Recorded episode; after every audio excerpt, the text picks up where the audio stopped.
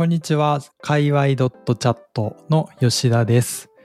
今回は2月の9日金曜日に白金工業 FM の方で初めて公開収録を行ったので、それのどんなイベントになったかっていう話とか、どういう風にやったかとか、あとは何を実際やってみてどういう感想を得たか、反省点みたいなことを割と真面目に話していこうかなと思っています。で、えっと、一緒にこのイベントを企画してもらってた相方の浅野さんに来ていただいたので、浅野さん自己紹介をお願いします。はい。えっと、浅野です。えっと、株式会社ブレインパッドでデータサイエンティストをしております。そして、今回吉田さんと白金工業 .fm の公開収録の企画ですとか、あとはまあ、僕自身引き継ぎというか、吉田さんの後釜で、ポッドキャストの収録やってるので、そんな感じでやっております。本日はよろしくお願いします。よろしくお願いします。じゃあ、はいまあ先にこの白金工業 .fm の公開収録がどんな構成で行われたかっていうのを話していくと、えっと、開催日は2月の9日金曜日の夕方の6時半から20時半まで。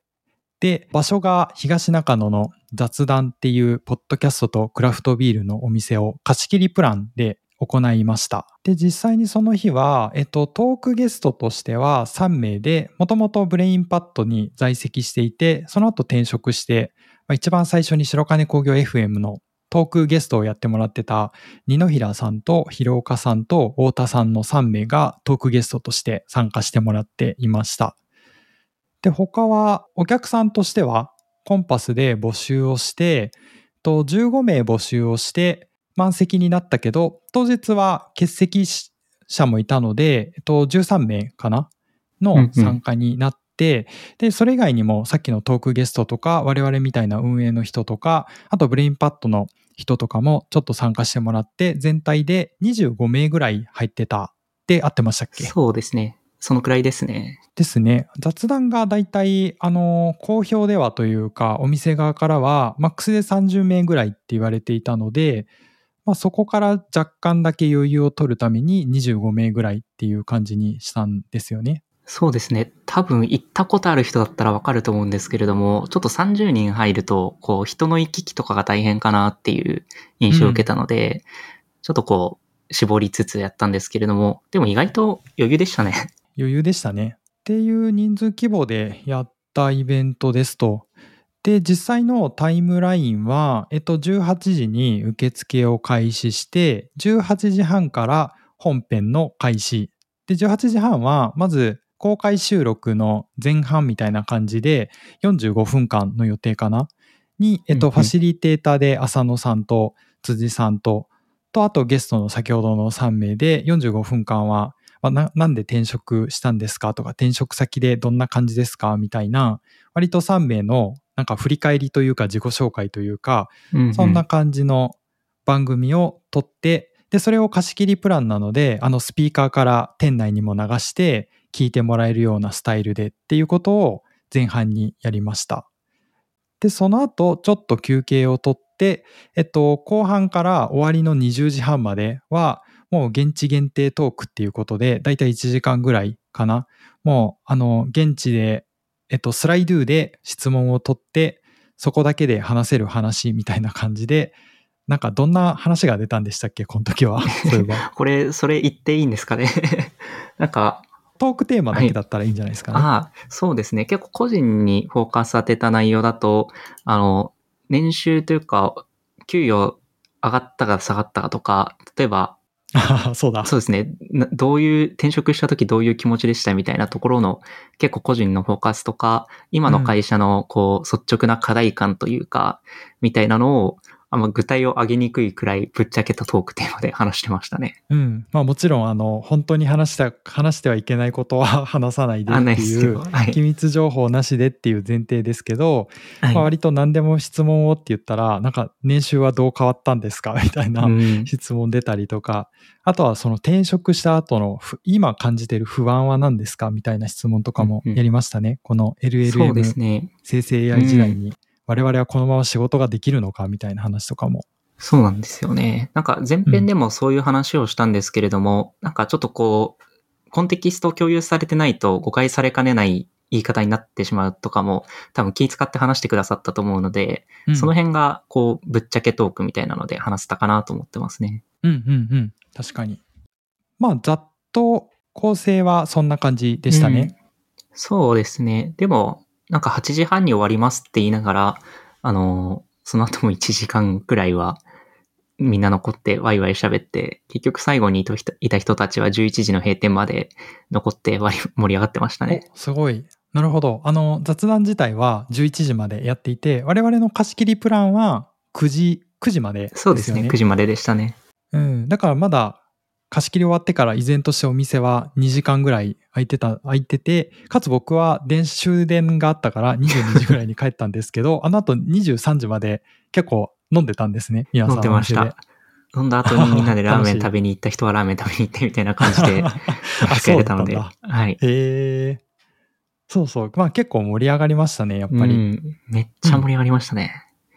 あの、盛り上がり具合は多分収録の音声聞いてもらえればよくわかると思うので、うん。ぜひ聞いてもらえればと思います。確かに。これじゃあ流れで感想戦というか、うん。なんか実際イベントやってみてどうでしたかみたいな話を浅野さんとうん。やっていきたいんですけど、あ、でもあれか、いっちゃん最初に今回のイベントの動機みたいなのを、うん。まあ、話の呼び水として始めてみると、えっと、今回はなんか僕が一番最初に、一番最初にっていうか、僕があの藤沢の方に引っ越したんですけど、雑談みたいなお店がすごい好きだったんですよね。で、なんか湘南の方にこういうお店あったらいいのになっていうのをずっと思ってて、ないから、まあ作るかっていうのを思っていて、なんか鎌倉の創業支援のコミュニティとかに入って、このビールかけるポッドキャストのお店みたいなのを作りたいですっていうのをやり始めてたんですよ。うんうんで、ただ、えっと、お店持つってすごい、まあリス、リスクであるし、えっと、実際にお店番とかしないといけなくて、時間もとてもかかるので、じゃあいきなりおお金突っ込んでやりますとかっていうのも難しいので、こうなんか実際に本当にまあ実現した暁にこんな雰囲気のイベントとかをやった時に自分がどう感じるか試したいなと思って、そういう話を浅野さんと遊んだ時にしていた、してった時に、じゃあ白金 FM で一回公開収録をやってみましょうっていうので始めたっていうのが一番最初のき動機、きっかけだったと思いますね。うんうん。そうですね。鎌倉歩いてる時に、吉田さんから、いや、お祭りやりたいんだよね、みたいなこと言われて、ん？どういうこと？ってなったんですけど、まあ、よくよく話を聞いたら、こういうことだったっていう感じですね。そうですね。そう。自分がお店作るってなった時の、ちょっとなんか実験的なイベントをやってみたいなっていう、結構プライベートな気持ちから始まったんですけど、でもそもそも白金工業 FM で公開収録というものを、せっかくポッドキャストをやってるので、うんいつかやってみたいなと思ってたから、まあそういうのを全部悪魔合体させて実施したっていう感じですね。そうですね。僕自身もあの、海外ドットチャットで8月、2023年8月とかに吉田さん雑談を収録で使ったじゃないですか。うん。あれ実際行ってみて、なんかちょっと僕もいつかやりたいなっていう気持ちはあったんですけれども。さすがにちょっと勇気ないなっていう思ってたんで、ちょうどいいタイミングで声お声かけいただいたなとも思ってました。うん、いやー、やっぱり、まあ、ポッドキャストやってる人はって言ったら主語でかすぎますけど、ただあの雑談の雰囲気で、ガラス張りのところの部屋で、いい感じのマイクを囲んで喋ってる人見たら、ああ、俺もやってみたいなって思いますよね。なりますよね、本当に。うんあ、あとあれだ。多分この、この話をしてもらう前に、深掘り .fm が公開収録を雑談ではないんですけれども別のところでやってて、やってた。あ、なんかテック系のポッドキャストでもこんだけ、あの、公開収録やってくれたら、まあ、深掘り .fm だから来てくれると思うんですけれども、うんっていうのも、ちょっとう。こう、まあ、もしかしたら来てくれる人いるんじゃないかなっていうのもちょっと後押し、心の中では、こう、後押しされる部分があって、やったってのはありますね。いや、すごいですよね。まあ自分も、自分の知る限りでも、テック系で公開収録のイベントまでやってるのって、リビルトと深掘り FM だけではないんだろうけど、なんか認知してるのはそれぐらいだから、いや、ああいうのの真似してみたいなって思いましたね。うんいや、まあ本当に思いました。で、その話の、じゃあ続きで、うんうん。実際、あの、公開収録自体は、我々二人の気持ち的には成功だったのか、いや、なんか思ってたことができたかできなかったかみたいなところって、そう、浅野さん的にはどうでしたか？はい。え、もうめちゃくちゃ大成功だったと僕は思ってて、あの、僕自身がマジでめちゃくちゃ楽しかったのと、うん。なんか来てくれた人もやっぱり、そうですね、もう、あの、オフ会みたいな感じにはなりましたけれども、あの、それぞれね、話して楽しんでもらえたし、あの、特に公開収録終わった後の、あの、ぶっちゃけトーク、現地限定トークとか、もうみんなこぞってスライドに質問投げてたりしたりとかしてて、楽しんでもらえたかなと思うので、いやー、あれは、大成功でしょうって思ってます。は なるほど。僕、なんかじゃあ、あえて反対方向からのコメントをすると、い。なんか結構む、あの、ただ難しくはあったなと思ってて、公開収録というもの自体が、まさにさっきの、あの、深掘り .fm でされてたとか、まあ、リビルドもそうだったと思うんですけど、うん。こう公開収録しますって言った時って、なんかいつものパーソナリティの人と、まあ、もしくうんうん。はスペシャルゲストみたいな人が、こう、何ですか、登壇みたいなうん。盤上で喋られていて、それをみんなで授業みたいなスタイルで、リスナーの現地参加の人たちが、なんか何十人かで聞くみたいな、それを1時間聞くみたいなのが、まあ、文字通りの公開収録だと思ううんですけど、で、なんかまあ普通にそういうのをやろうかなと思っていたんですが、ただ難しかったのは、あの雑談の箱の形ん。が、収録ブースはあるんですけど、そのお店の場所によっては全然収録ブースが見えないうんと、か、あと椅子を置いたりはできないから、全員立ってるってなったら、なんか立って1時間話聞くんかいみたいなのは 辛いと思うので、こう、それをやろうとしても意外に難しいっていうのがあったのは、それがまあ、それでじゃあどうするのみたいな感じはまずありましたね。うんうん。で、実、際、あの、まあ、それを押し切って、あの、なんか喋るから、そしてスピーカーで店内に話流してるので、みんな聞いてくださいね、みたいなことにはしてたんですけど、まあ、うんうん。案の定というか、やっぱりそういう、なんかみみんなでじゃあ座ってじっくり聞こうみたいな雰囲気でもないですし、実際にあの、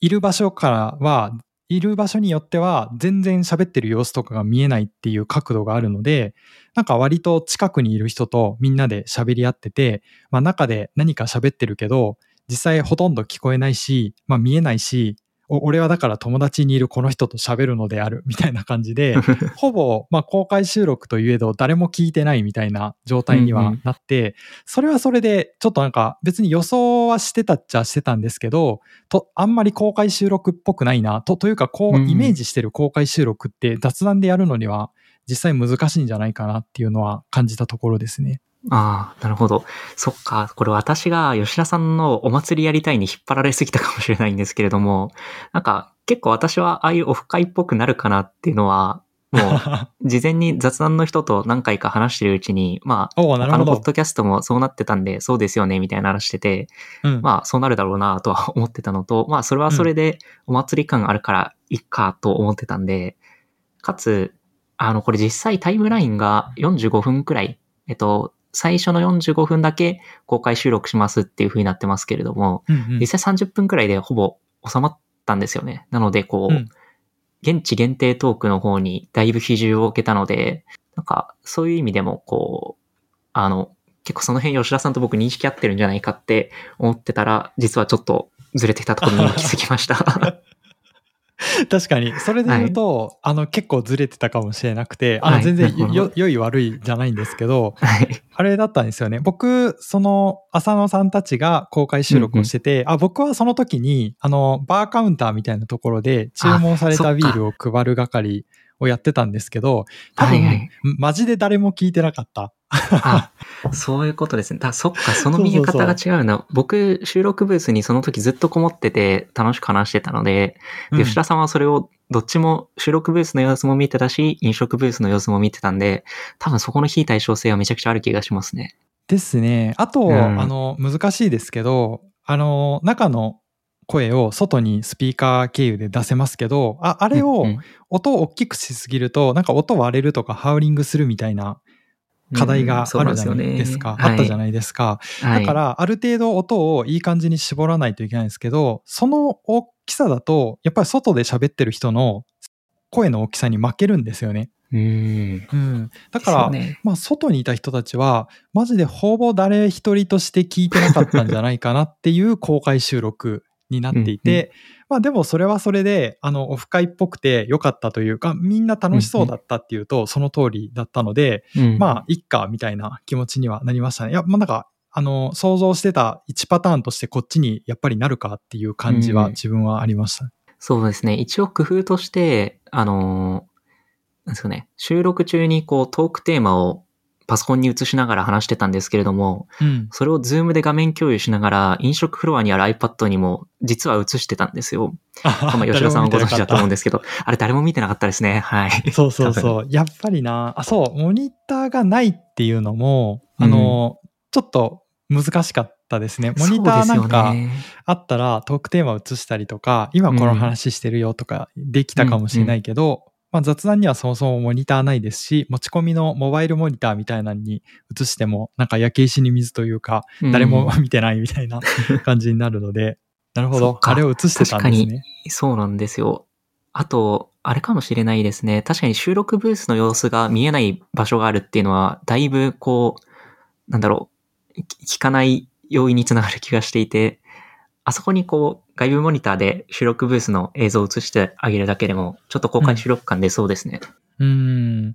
いやー、まあな、でも、マジで誰も聞いてなかったし、見てなかったっていう感じだったので、うんうんうん、割となんか雑談で、そのイメージ通りの公開収録をやるっていうのは、まあ、相当厳しくて、うん、やるんだったら、あの、その外の人たち同士がもう喋るよっていう前提の、うんうん、なんかもうちょっと形態の違う、まあそれを公開収録とはもう呼ばないかもしれないですけど、うん、工夫が必要なんだろうなと思いましたね。でもまあそれはそれで、リスナーの人同士が喋って楽しそうだったから、全然いいかなと思うんですけど。うんうん、確かになんかこう、募集するときにもっとオフ会ですみたいな色を強くした方が、なんというかギャップ、来た時のギャップないかもしれないですね。うん。まあ公開収録ではないんですよね。だから、まあリスナー、交流会とか、あの、うん、パーソナリティと、とも話せるよ交流会みたいな、多分どっちかっていうとそっちの方が近いし、会場の、ね、うん、こう、形とか考えても、そういう形式になっちゃうっていう感じなんだろうなと思いますね。うん、ですね。ただ、それでもうまくいったのは、やっぱ来てくれた人が、そもそもこう、普段から登壇してたりとか、あの、データ職種とかで喋ってる人が多かったので、なんかそれでこう飲食フロア側でもお互いで楽しめるっていうのが状況が成立してたのはありがたかったですね。うん、ですね。いや、思った以上に本当になんか割とまあ見ず知らずみたいな人たち同士だったはずなのに、うん、皆さんめっちゃ喋るんだなと思って、うん、そこはシンプルにちょっとびっくりした。まあビール飲んでるからっていうのが割とあるかもしれないですけど、みんな陽気になって。でしたね。うん。っ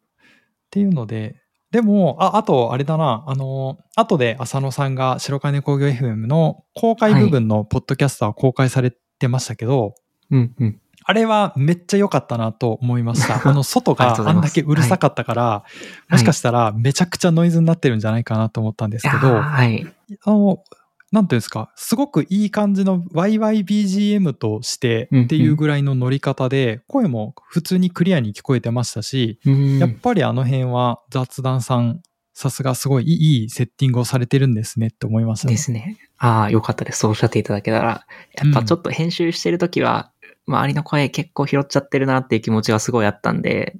でも、はい、吉田さんそうおっしゃっていただけるならよかったです。うんうん、僕はなんかそういうの、もしノイズがうるさすぎたら、あの、全然文句言うというか、うん、あの、普通に ツッコミを入れてるんですけど、全然あれはあれで、ああいう収録スタイルで良いなって感じましたね。声もちゃんと聞こえるし。ですね。あ、うん、でもあれだ、一個気をつけなければいけないのが、あの、収録ブース4人までしか入れない、本当は4つしかマイクないので4人までなんですけれども、うんうん、今回無理って5人入れてもらって、うん、で、辻さんがちょっと離れたとこからマイクからは離れたところで喋ってくれたんですけれども、ちゃんとこう、ちょっといつもよりボリューム大きめで喋ってくれたんで、そのおかげで辻さんの声も拾いやすくて、あのそこは感謝様々というか、ありがたいです。うん、はい。ですね。辻さんの声は若干小さかったですね。確かに。あ、そうですよね。その時ちょっとだけ原因上げたりしたんですけどね、やっぱ、うん。なんか上げるとノイズっていうか、周りの声が入りすぎるので難しいなと思って、うんこう編集ではどうにもならない部分でしたね。うん。いや、でもよかった。あれだけ外でうん大きい声でみんな喋ってたのに、ちゃんと収録できるっていうのは、いいことですね。あ、ですね。あ、で、ちょっとニッチな話題になるんですけれども、編集する時のチップスとしては、あの、個別の音声じゃなくて、こう、一人一人の MP3 ファイルじゃなくて、あの、全員で一個のファイルを編集した方が、結果的にはやりやすかったです。ほう。それは。というのも、あの、周りの声が、なんか、マイクによって、おボボリュームバランスが全然違うんですね。僕の席だと全然周りの声入らないんですけれども、他の人が喋った途端に、なんかこう、ワイワイの声が急に入ったりして、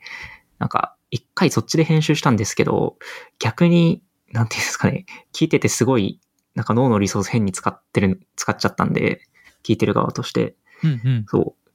結果的にそれで編集し終わった後に、やっぱりこれじゃないって言って、それ全部捨てて、あの、一つの音声ファイルをそうなんだ。そんやな苦労。はい。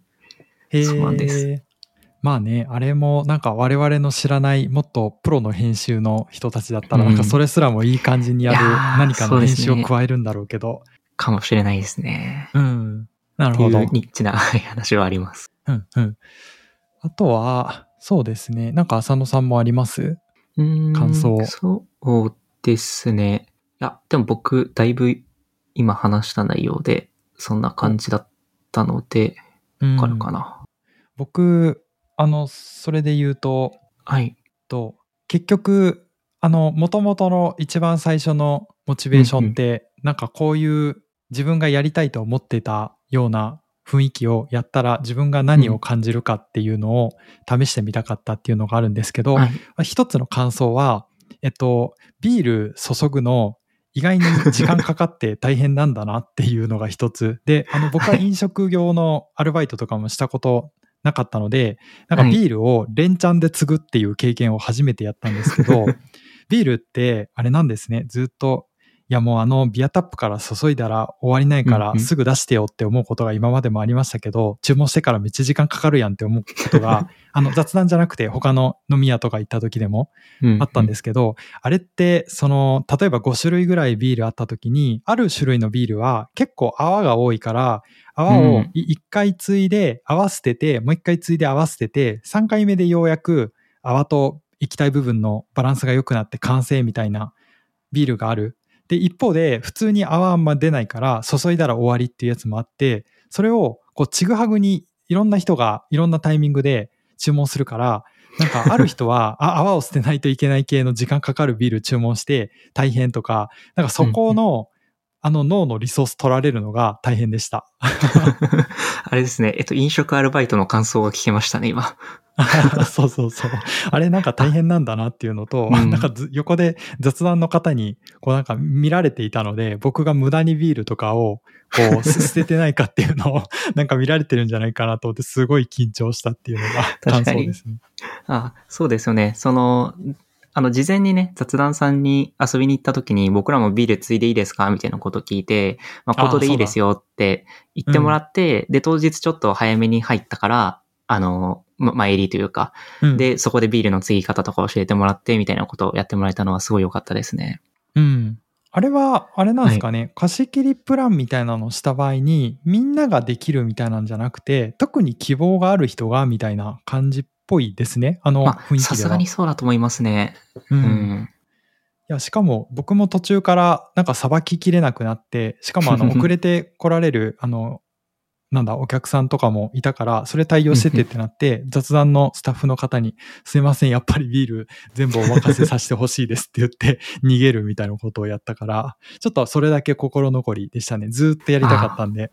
僕は収録してた時にそんなことが起こってたとはつゆ知らずでした。そう、いや、ビール継ぐの忙しい。ずーっとあれ継ぎ続けるんだと思って。はい。うん。っていうのが感想の一つ。あ、僕一個うん思い出したのがあって、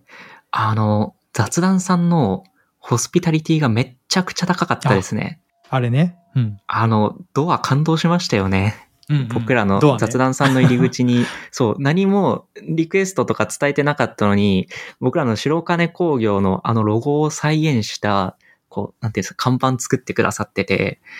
あれ、テンション上がりましたね。うんね、あれ、手でフリーハンドで書くの、多分結構むずいとそうですよね。けど、なんかはい完コピしてくださってましたよね。してましたよね。いやー、あれね、もう、感動しました、本当。にうん。え？って思って、あれなんか、あれなんかこれ印刷しましたとかって思ったら 手で書いとるみたいになって。そうなんですよね。あれ嬉しかった、本当に。ですね。うんで、なんかそれとは別に、えっ、と、紙で一応こう公開収録のアイキャッチも印刷して看板に貼っていいってお聞いたらいいよって心よく言ってもらえて、それで、あれですね、結構こう、公開収録感を出しながら準備してて、まあ、結果オフ会になったって感じだったんですけど。うん。ですね。でしたねあのお店のはい外に置いてある看板とかにも紙を、うん今日はこれの番組でか貸し切りしてますみたいな紙貼らせていただいたりとか、すごい自由にカスタマイズさせてもらいましたよね、お店を。ですね。店内にもこう、チラシっていうか貼らせてもらいましたしね。うん。そうそうそう。でしたねそれもある。うん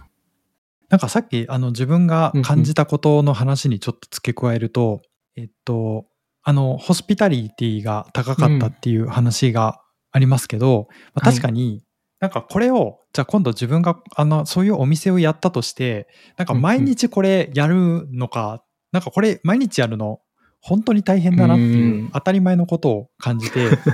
なんか自分も、あの、やっぱり気使いなので、こう、イベントとかやった時って、実際に来てもらったお客さんの人に、こう、あれ、一人ぼっちになってる人いないかなとか、こう、だ、誰かあんまり楽しくなさそうにしてないかなとか、すごい気にしちゃうんですよね。だから、そ、そういう人たちに喋りに行くとか、なんかこ、こっちの人と共通点がありそうだから、この人と喋ったら楽しそうみたいなのの先に話して、3人になって、あ、お二人が楽しく話され始めた。俺はもう、じゃあ消えようみたいなことを、なんかそういうちっちゃいことをずっとやってしまうというか気になってしまう人間なんですけど、うん。その、そういう気苦労を、これ、毎日やるのか、めっちゃ大変だなって 思ったから、なんか自分はこういうお店やりたいと思ってたけど、ちょっと向いてないんじゃないかって思ってきましたね。いや、でも、それは、なんて言うんですかね、主催者側が悩むべきことであって、飲食店側っていうか、場所提供する側はあんまり、なんだろう、考えなくていいんじゃないですかね。それはもう、ん責任範囲を、あの、私たちはここまでっていう風にやっちゃっていい気がしますけどね。そう、多分自分はそれを主主催者なのか、お店の人なのかの、あんまり境界を考えられずに、なんかこのお店にいるあの人がちょっとつまらなそうにしている話しかけに行こう、お自分は店員だけどみたいな風に思っちゃうんだろうなって思って、まあそういう意味でもやっぱり毎日お店に立つの大変だなとか、うん。それでもまあ自分はやりたいのかなとかって思ったら、結構その、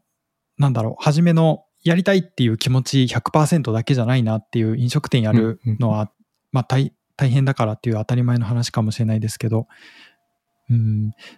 ちょっと前に野沢温泉にも行って、野沢温泉って結構街づくりでも今めちゃくちゃ盛り上がってるんですけど、そこの街づくりやってるキーパーソンの人たちって、まさに雑談みたいって言ったらちょちょっとなんか逆かもしれないですけど、そういうなんか飲み屋みたいなのを作られてて、割と外からもう全部ガラス張りになってて、こう、道歩いてても中で盛り上がってるなっていう様子がわかるような、ビアバーとか音楽、ミュージックバーみたいなのを作られてて、そこもやっぱりなんかそういう社交場になってるんですよね。街づくりの、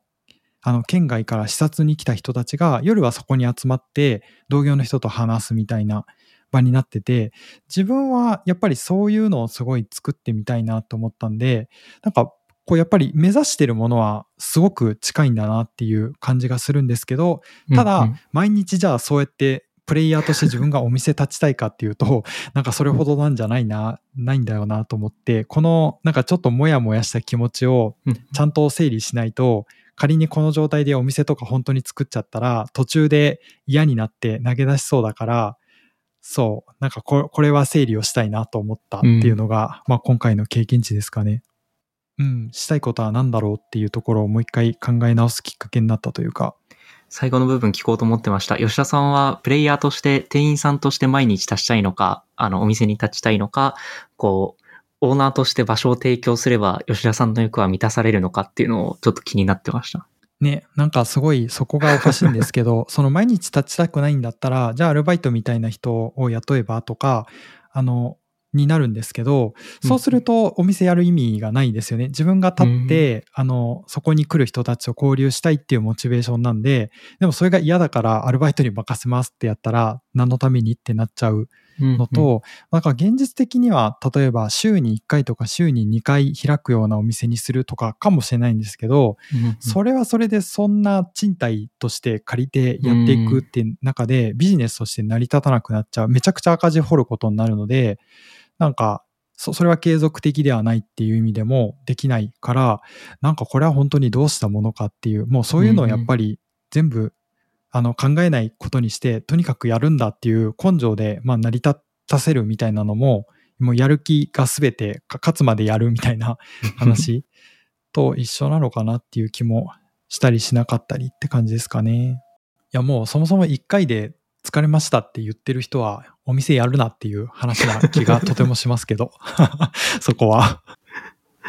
まあ、そうですよね。うんうんうんうん。って話があったり、僕はあとあれかな。あの、浅野さんが結構数日前ぐらいに作ってくれたはいユニクロ T シャツの印刷のやつも 結構面白かった。あの、はい。僕は知らなかったんですけど、ユニクロって、まあ場所によっては割と2000円ぐらいで、あの、いつも買ってるあのシャツに、ほとんどアドの金額なしに任意のロゴデータとか持ってたらそれを印刷して、その場でしかも持って帰れるっていうサービスがあるんですね。オリジナル T シャツが作れるんですよ。そう、うん東京の限ら、そう、銀座とか原宿とかちょっと限られた店舗だったら、えっと、その場で作って、2、3時間待てば渡してくれるっていう感じですね。うんただ、オオンラインでもできるので、あの、お手元のスマホのアプリとか、ブラウザ、そう、スマホのアプリだな。スマホのアプリからもできるので、こう、1週間くらい配送期間待っていいんだったら、全国どこでもできるはずですね。うん。安いですよね。そうそう2000円とかそうですね3000円とかでできるのかな、ですね。私たちが作ったのは2500円の、えっと、クルーネック T シャツっていうのに、えっと、白金工業っていう、あの4文字を、あの T シャツのど真ん中にドーンって載せましたね。はい。うんいや、あれ、もっと時間かかったりとか、にはい2着しか作らなかったですけど、2着だったらうんうん 1, 着はなんか5000円になるみたいなのが、割と今までの知ってるサービスでしたけど、そうじゃないんだと思って。そうですね。なんか、少数生産するってなったら、こんなんちょっと高いから作るのやめようってなりがちですよね、そういうサービス。うんいや、本当に。ももっと知ってたら、あの、ブレインパッドにいた時に退職者の顔とかをプリントして、みんなで着るとか、そういうおふざけやりたかったなと思いました。あの金額だったら。はいはい。でも僕そういうおふざけ結構やってましたね。それで今回も その延長でこのおふざけになったので。うん。あれ良かったですね。ですね。あれ会社に来てったらめちゃくちゃ笑ってくれてみんな。そう。あ、公開収録のために作ったんだね、つって。そう。しかもなんか、あんな誰も欲しがらんだろうと思って2枚しか作れなかったんですけれども、結構、え、それ、どうやったらもらえるんですかって聞いてくる人があの何人かいて、まあ、あの、うんそういう意味でも作ってよかったですね。うん。なんかあの、ちょっとままた真面目な話に戻りますけど、あの、今回、採用イベントじゃなくて、完全にお遊びイベントにしたことっていう話が、それ僕はなんか言いたかったです。うんうん。そう、あの、良かったなと思ってて、これ、あの、むずいですよね。今回って、うんあ、そうだ。なんかちょっとお金の話をすると、うんうん。この、あの、普段の雑談の貸し切りの方式って、何時間でいくらっていう、レンタルみたいな形式なんですよね。うんうん、ただ貸し切りじゃなくて収録ブースのレンタルですもんね、あ、そうですね。そうですね。そうそうそう。普段がそれで、ただ、貸し切りは値段の、あの、お金の取り方が違って、なんか売上保証形式みたいになっていて、まあ、なんか4時間とか貸し切りにしたら、その間で何円分、えっと、売り上げを保証してくださいみたいな感じで、それを上回ったら、えっと、特に追加でお金はかかりません。ただ下回ったら、その規定の料金に満たない分を、まあ、お金払ってもらいますみたいな形式なんで、なんか別途その貸し切り料金が必要みたいなことではなくて、なんか4時間借りたんだったら、その間で売れたであろうビール金額分をあなたたちが払ってね、みたいなのが料金の取り方っていう、うんうん結構面白いなと思ってて、で、かつなんか僕は良心的だなって思ったんですよね。金額もなんかすごい高いみたいな感じではなかったし。そうですね。うん。うん。で、まあそれは、あの、なんか別途問い、あの、気気になる人は別途問い合わせたら教えてもらえるっていうことなので、聞いてほしいんですけど、で、それで今回、まあその最低金額っていうのがある中で、まあそうは言っても、なんかいくばくかは自腹をもしかしたら切らないかもしれないっていうんだったら、あの、ブレインパッドさん、これどどうか白金工業 FM の公開収録として予算がつきませんかっていうのを浅野さんに 企画書を書いてもらったりして、結局ブレインパッド社にお金をいくばくか出してもらったんですよね。そうですね。全額出してもらったんで、その売上最低保証金額全額出してもらったんで、そこからみんながビール飲んでくれた分は、あの、ちょっと減るっていうか、あの、なかかるお金が減るっていう形だったんで、うんうんもう何も気にせずに、あれですね。そう、あの、お金の心配を一切せずに、この企画、あの、できたのが良かったですね。そうですね、うんししかも蓋を開けてみれば結局みんなめっちゃビール飲んだりカレー食べたりしてくれたから、もう全くあの、プラスでお金払うことなく、うん。予算通りというか、うん。ですね。で、工夫したのは、あ、あれでしたね。えっと、来場者には、こう、バッジを渡してあげて、これで一杯ビール飲めるよっていうのをかわいいバッジ2枚、そうですね、雑談って書いてあるあの可愛いバッジを2枚渡して、だから2杯飲んでいいよっていう形にして、まあそれは完全にもうブレインパッドからのお金っていうことにして、うんえっと、提供したのも、あの、太っ腹なことができてよかったです。はい。めちゃくちゃいいですよね。クラフトビール屋でイベントをします。そして2杯は会社からプレゼントですっていう、うんイベントは多分他になかったんじゃないかなって思うけど。ですよね。しかも、うんまあ、ちょっと勉強会とかでね、そういうのがこう、も若干問題になりつつある状況でもあったので、うんなおさらできてよかったなと思うのと、まあうん一方で、この、あの、わけのわからないイベントにどうやってお、えっ、と、会社としてお金を出してもらうロジックを立てるかっていうのは、あの、考えて、最初あれなんですよね。吉田さんと話してた時は、採用イベントっていう形にして、えっ、と、こう、中途採用に貢献しますとか、新卒採用に貢献しますっていうトークテーマにしますみたいな話をもともとは一回してたんですよね。うんうんただ、なんか、それだけだとちょっとかっちりしすぎるし、あの、面白くないからできれば、まあ、結果的にでもあるんですけど、オワスイベントにしたいよねってなって、で、あの、じゃあなんで、こう、お金を最終的に出してもらえたかっていうと、あの、特に理由はないというか、あの、信頼残高みたいなところが、あの、すべてだったかなと思ってて、懐が吉田さん深い。い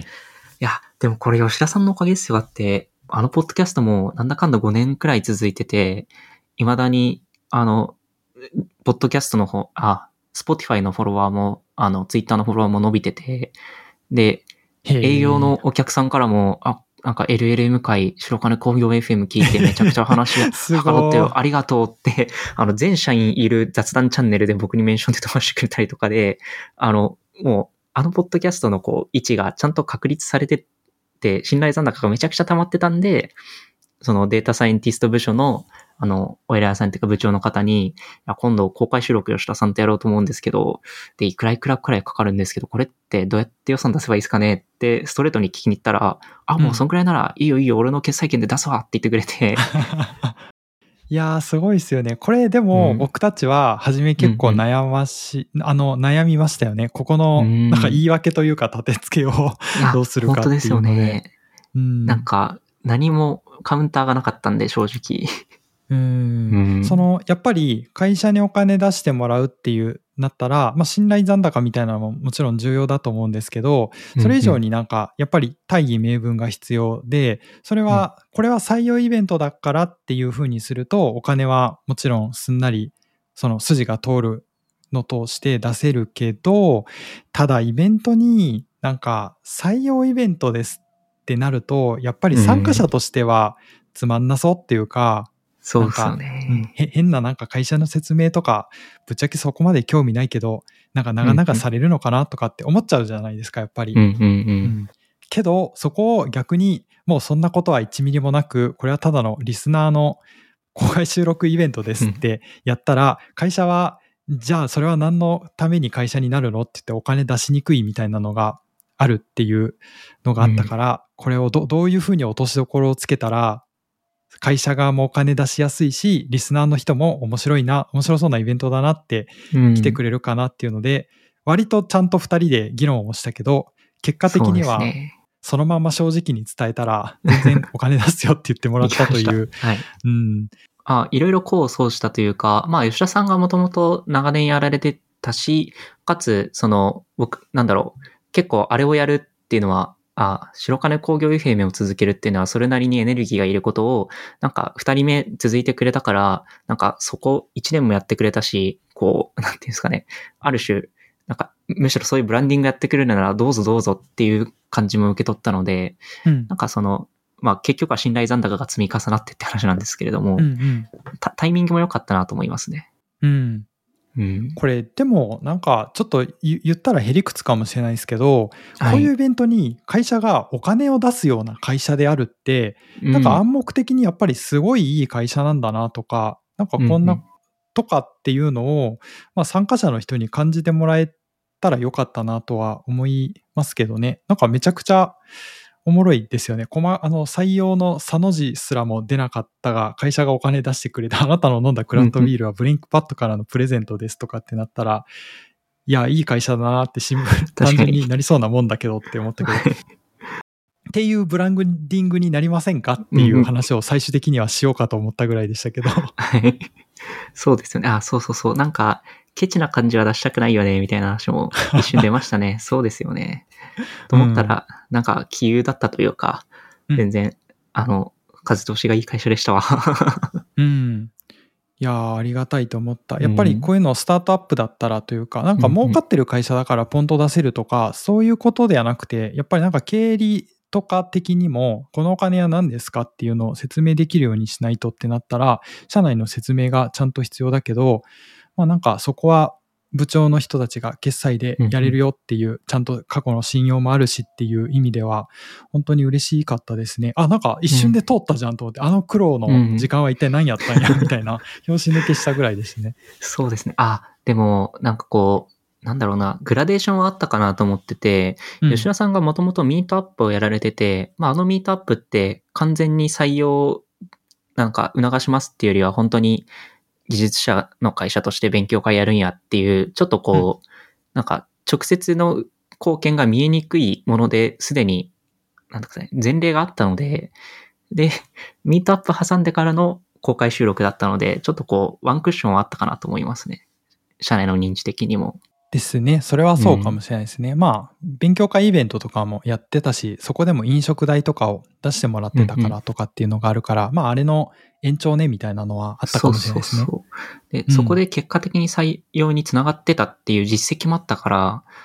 いやー、はい。あと多分、何回も言うかもしれないですけど、信頼残高だなと思いました。ですね。まあ、言ったら昔からコツコツと、なんかそういう真面目な活動をやっうん。てたからっていうのがうんあったか、あるかどうかみたいなのは、だったかもしれないですね。そうですね。と思いますね。これでも、もう一個なんかすごい話したかったことを、あの、うんうんすごい話したかったって言いながら今思い出したんですけど、あの、さっきの信用残高的な信用があったっていう話なんですけど、これ、イベントの後半に、現地だけの非公開トークっていうネタをやったじゃないですか。うんうん、やりましたこれっね。て、あの、本当は結構難しくて、まあ、結果的には誰も、あの、み、みんな、おのおの外で喋ってたからほとんど聞いてなかったっていう意味では、あの、これすらもあんまり、なんか、機能してなかった話ではあるんですけど、うんうん。あの、この現地限定トークはあんまりみんな聞いてなかったよねっていう話ではあるんですけど、うん。うん。えっと、これ昔僕も、あの、ミートアップとかをしてた時に、なんかもうちょっと顔見知りの人たちとか近い会社の人で、えっと、分析事例の失敗談を語るっていうイベントをやろうっていうのを企画したことがあるんですね。はい。で、それこそ何社かの人で、あの、ちょっと勉強会とかでもつながりがあった人を経由して、何社と何社とブレインパッド社で、ブレイン、あの、分析事例失敗イベントみたいなのやります。ぶっちゃけトークですみたいな。で、これは、えっと、ネットには公開しないので、まあ、現地だけで喋るから、まあ、そういう面白さがあるイベントだよ。ツイートとかもしないでねってやろうと思ったんですけど、で、き途中まで企画してたんですけど、結局おじゃんになったんですよ。うんうん。そそれは参加してくれる他の会社のなんか別の部署の人というか広報みたいなところから、まあ、いいくらオフレコだって言っても、やっぱり喋ってなんかリスクになるから、あの、できないっていうような感じで、できなかったんですよね。で、それまあ、うんもう至極当たり前な話なんですけど、このなんか失敗談をオフレコで喋るっていうのって、大体イベントやってる人だったら1回は考えるんですけど、ほとんどが成功しないというか実現しないのって、やっぱりそういうリスクがあるからっていうことなんですけど、なんでリスクがあるかっていうと、なんか僕はコンテクストを共有してできてないからだと思っていて、うん。なんかこの人は、えっと、言っちゃいけないことをもしかしたら言っちゃうかもしれないっていう信用がないとか、えっと、過去の経歴を知らないからとかっていう信用とかコンテクストがないっていうことだと思うので、うまくいかないんですけど、まあ、今回みたいなイベントで、なんか一番面白いというか感じたのは、番組をずっと聞いてくれているリスナーであるっていう、なんかそういうコンテクストを共有しているとか、あと、あの、白金工業 FM で浅野さんが喋ってたり、辻さんが喋ってたり、過去のゲストの人たちが喋ったり、僕たちが喋ってるようなことを、なんかこの人たちは、えっと、めっちゃくちゃなことは、さすがにオフレコだとしても言わないであろうとか、なんか外に漏らさないであろうとか、一定のなんか長く番組を聞いてくれてる人たちと僕たちの間にも共有できてる何かがあるっていう名のもとに、まあそういうぶっちゃけイベント、あのぶっちゃけ話をやってみようみたいなのがある程度許容されたりとか、うん。もしくは、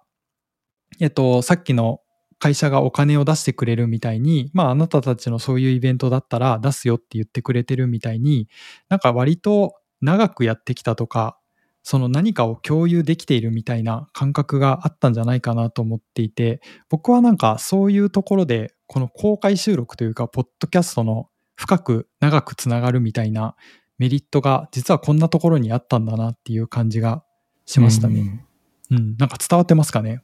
いや、めっちゃわかります。僕、ブログにもなんか似たようなことをさらっと書いて、うん、なんか、そうなんですよね。コンテキストが共有されてる、ななんか、もはやコミュニティですもんね。すごい濃い。だから、なんか、それが、あの、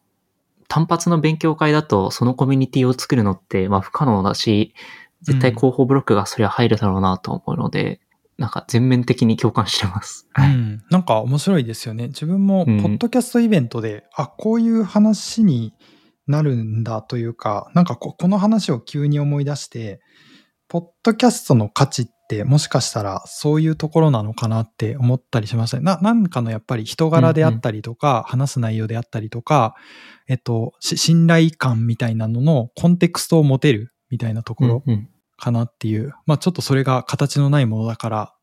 こう、のの感じてる濃淡はうんもちろんあると思うんですけど、確かに。なんか、コンテンツから、こう、パーソナリティに消化された瞬間というか、そこまでいったら、多分実現できるレベルのコミュニティなんだろうなと思いましたね。うん。いや、面白いですよね。なんか、浅野さんとか辻さんとかが突然やっぱり他者の悪口を言うかもしれないとかって、長年番組聞いてると、まあ、この人たちはそんなことしないだろうって感じてると思うんですよね。リスナーの方的にも。なんか、そう、そうですね。どっちかというと僕は、あの、なんだろうな、これ聞いてくれてる人はそんな人いないだろうっていう風で、あの、現地限定トークは全然、あの逆、白金工業だったらありだなと思って、はい、と思ってましたね。うん、そっかそれもめっちゃあると思う。うん、うん、うん。そうですよね。良識のあるリスナーの方々が聞いてくれてるし、来てくれるだろうなっていう、なんか信頼があると言ったらそうですよね。ですね。あ、あと、あれですね。吉田さんとその、事前に、なんていうんですかね。リハ的に、こう、公開収録でこんなこと話しますっていうのを一回撮ったじゃないですか。うんうん。あの時に思ったのが、やっぱこう、僕らは吉田さん知ってるからもうちょっと突っ込んだ話聞きたいけれども、ポッドキャストに載せる以上は、もう少しこう、あの、背景を説明した上で説明しなければいけないから、ちょっと煩わしさがあって、結局、収録終わった後にもうちょっとなんかざっくばらんに話した覚えがあるんですけれども、うんうん。やっぱなんかそこも含めてこう、コンテキストの共有ってすごい、あの、恩恵がありますよねって思いました。うん、いやー難しいですよね。今なんかうん全てのことにおいてそのコンテクストを共有するっていうのがやっぱりすごい肝だし、そそして実現が難しいと思いますね。あの、スタートアップに所属しても思いますけど、やっぱりうん。なんか急成長していく中で、それはまあ文化って言われてるものになるかもしれないですけど、お同じそれを持てるかとか、新しく入ってきた人たちにも古い文化でとか古いコンテクストを共有ちゃんとしているかできるかみたいな話だったりとか、まあうん。うんめちゃくちゃ話を無理やり大きくするんだったら、やっぱひいてはそういうものがなかったら、まあ、国同士で戦争をするとか、民族間でうん。争いが生まれるとかだと思うので、でも一方で、なんか割とこの人はこういう人、こういう背景とこういう文化とこういうやってきたことがある人っていうのが分かったら、なんか今その人がやってる行動とかも、その解釈ができるというか、あ、この人は今、お怒ってこういうことをやってるんだとか、あの、怒ってるように見えるけど、実は別の価値観のもとにこの言葉を発してるんだろうなとかっていうのがうんうん。分かったりするので、それはね、本当になんか、ポッドキャストはそういうのがすごいなとは思いますけど、ポッドキャストとか会社とか、まあ国ももしかしたらそう、そうかもしれないですけれども、なんかそういう文化とかって、吉田さんが前おっしゃってたと思うんですけど、なんかこう、じんわりこう、伝わっていくというか、なんか、一個の何か大きいことがあって変わるっていうよりは、本当にこう、自分の中の小宇宙みたいなのがあって、そこで、こう、そういうコンテキストが共有されたりとか、価値観が共有されてるのが、なんか、ちょっとこう、他の小宇宙とも重なってみたいなのの連続で形成されると思うので、なんか、あの、地道に積み重ねて誠実に生きていこうって今思いました。うん。いや、本当にそうなんですよね。あの、僕の最近読んだブログですごい感銘受けたのが、他者を理解するには、とにかく長い時間一緒にいることっていうあ記事があっあ、て、はい。それまあもう本当表題の通りなんですよね。な中身はちょっと他にもいろいろ書いてあるから、あのリンク貼っておくので、ぜひ興味ある人見てほしいんですけど、結局そのコンテクストを共有するみたいな話も似ていると思っていて、なんかいくら言語化能力が高い口達者な人が説明したからって言ってコンテクストは共有できるわけではなくて、なんかどうしてもあの何回も聞くとか、長い時間聞くとか、なんか物理的な時間がやっぱり必要なんだなって感じることがすごくあって、今回のイベントで言うと、今回無事に終われたとか、あの本当に、本当のリスナーの人たちが来てくれたっていう意味では、やっぱり長い時間かけて番組やってきてて、膨大な、うんあの時間の音源を 晒し続けてるから、まあ、そこを知ってる人たちが来てもらって、えっと、イベントが盛り上がったっていうのも、まあ、少なくないこのうん理由なんじゃないかなとは感じますけどね。そうですね。なんか、すごいチープな言葉になってしまうかもしれないですけど、単純接触効果とかも本当になんか馬鹿にできないなというか、バカにできない。うん、と思いますね。改めてそう思いますね。うんなんか、コミュニケーションって頻度ですよね。なんかこう、3時間1回喋るよりも毎日10分喋ってた方が信頼関係築けると思うので、うん。そういう意味でも、チームメンバーともそうですけど、なんか対外発信とかも、あの、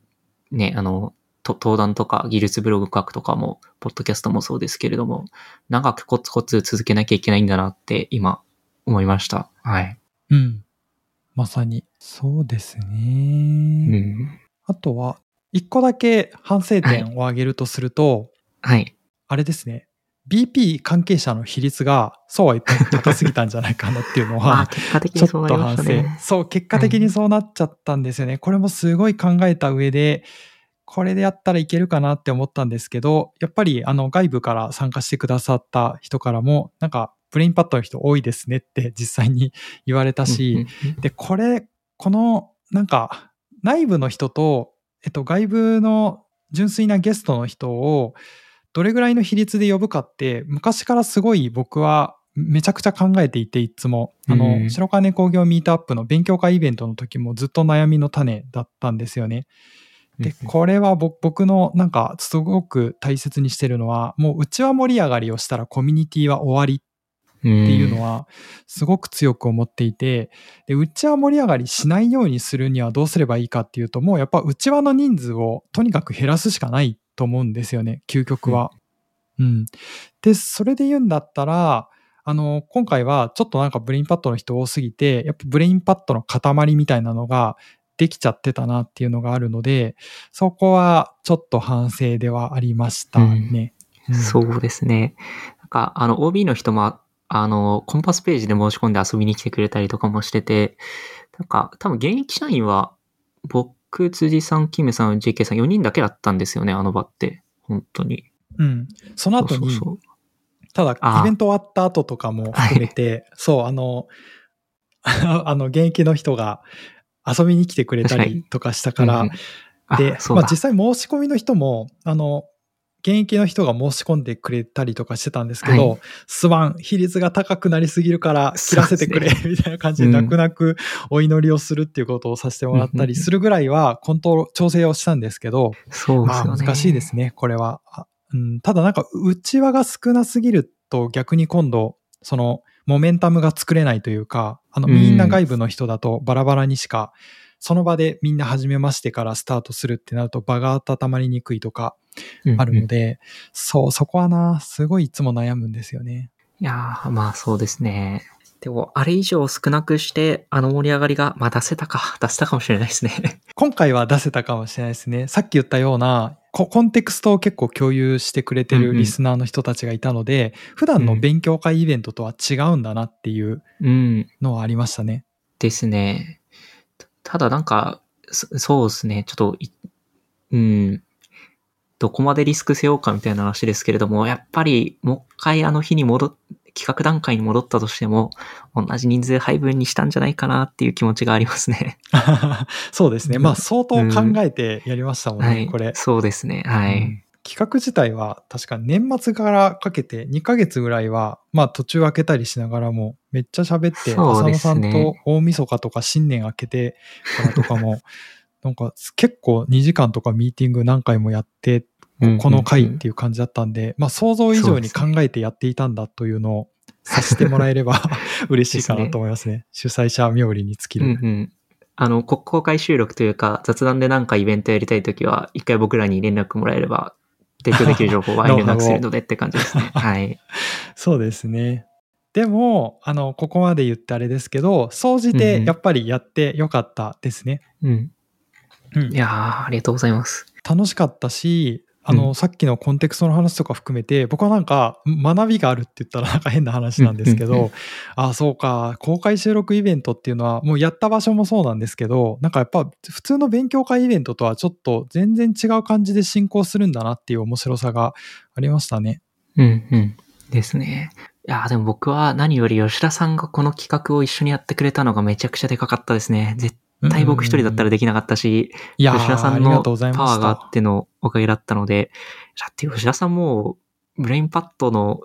人間じゃないですからね、実は。そうですね。そうですよね。人間じゃないし、そもそも僕はなんか湘南でお店開きたいから一回こういう感じのことをやってみたいっていうわけわかんないところから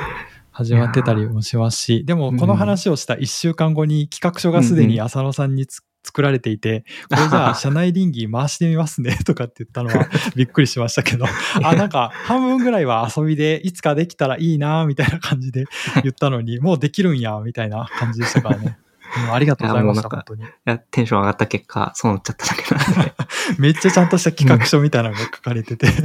これ倫理書としてこのまま使いますみたいな感じでしたかね。うんですです。あの、うんそういう意味だと、あの、吉田さんもそうですし、二平さん、平岡さんと太田さんと、まあ他にも来てくださった OB の方々、本当にありがたいですね。なんか、うんいや、まあ、あってて、終わっ、ね、退職した企業なんかって言うとあれですけれども、の、なんかね、その主催側で遊び、ね、来てくれたりとか、遊びに来てくれるのは本当にありがたいですね。うん。いや、めっちゃよかった。なんかちょっと終わってから感動しましたね。いや、そういえば、うんうんもうみんなブレインパッドの人じゃないのに、ね。しかもなんか3年も4年も前から始めた番組なのに、もう一回公開収録今更やっていいって言ったら、二平さんとか企画の趣旨何にも説明しない2月の9日ちょっと開けてくれませんって言ったら、まあな何かは知らないですけど、吉田さんのあのお願いだったら開けときますみたいな感じですごい嬉しかったですね。ワンチャン本当に断られると思ってたので、うんやっぱり、ううんんなんかまあ今更そんなに今喋りたいことないんでとかって言われたら、うんそうだよねっていうだけだったんで、それ、そっちの気持ちの方がわかりますもん。断る理由の方がいくらでも思いつくんで、うん、そうですよね。本当にそこでもね、なんか改めてブレイン、言ったらブレインパッド主催のイベントだから、多少なりともなんかブレインパッドにこう、よいしょしないといけないのとかって思うんだったら、いや、めんどくせえな、みたいな、もう 退職した会社なんだからって思うのが普通だと思いますけどね。う、うんうん。うん。そうですね。まあ、なんか、無理やりこじつけるなら、そうやって退職した人も、こう、なんだろう、ブレインパッドに遊びに来てくれたりとか、あの、友好的な関係築けてるっていうのが、まあ一個、なんだろう、会社のブランディングになるから、まあ結果的にそういう意味で貢献してるので、いいかなと思いますね。はい。うん。本当になんか仲良しですよね。特にあの、うんデータサイエンティスト職としていた人たちは、転職した後もなんかみんなあの飲み会してますもんね、未だに。同期飲み会やったりとか、退職者と現役の人で飲み会やったりとか、普通の会社ってそうなのって思ってたけど、意外にそうじゃないということを最近知ってたから、ブレインパッドのデータサイエンティストのあの部って、なんかみんな仲良しだったんだなって思っちゃった。うんそうですね。僕、そういえば昨日も退職した人と飲みに行ったし、先月も退職した人と飲みに行きました。あ、あと、もう一個、すみません、なんか最後の最後にあれなんですけど、あの、もう一個すごいなって思ったのが、はい。えっと、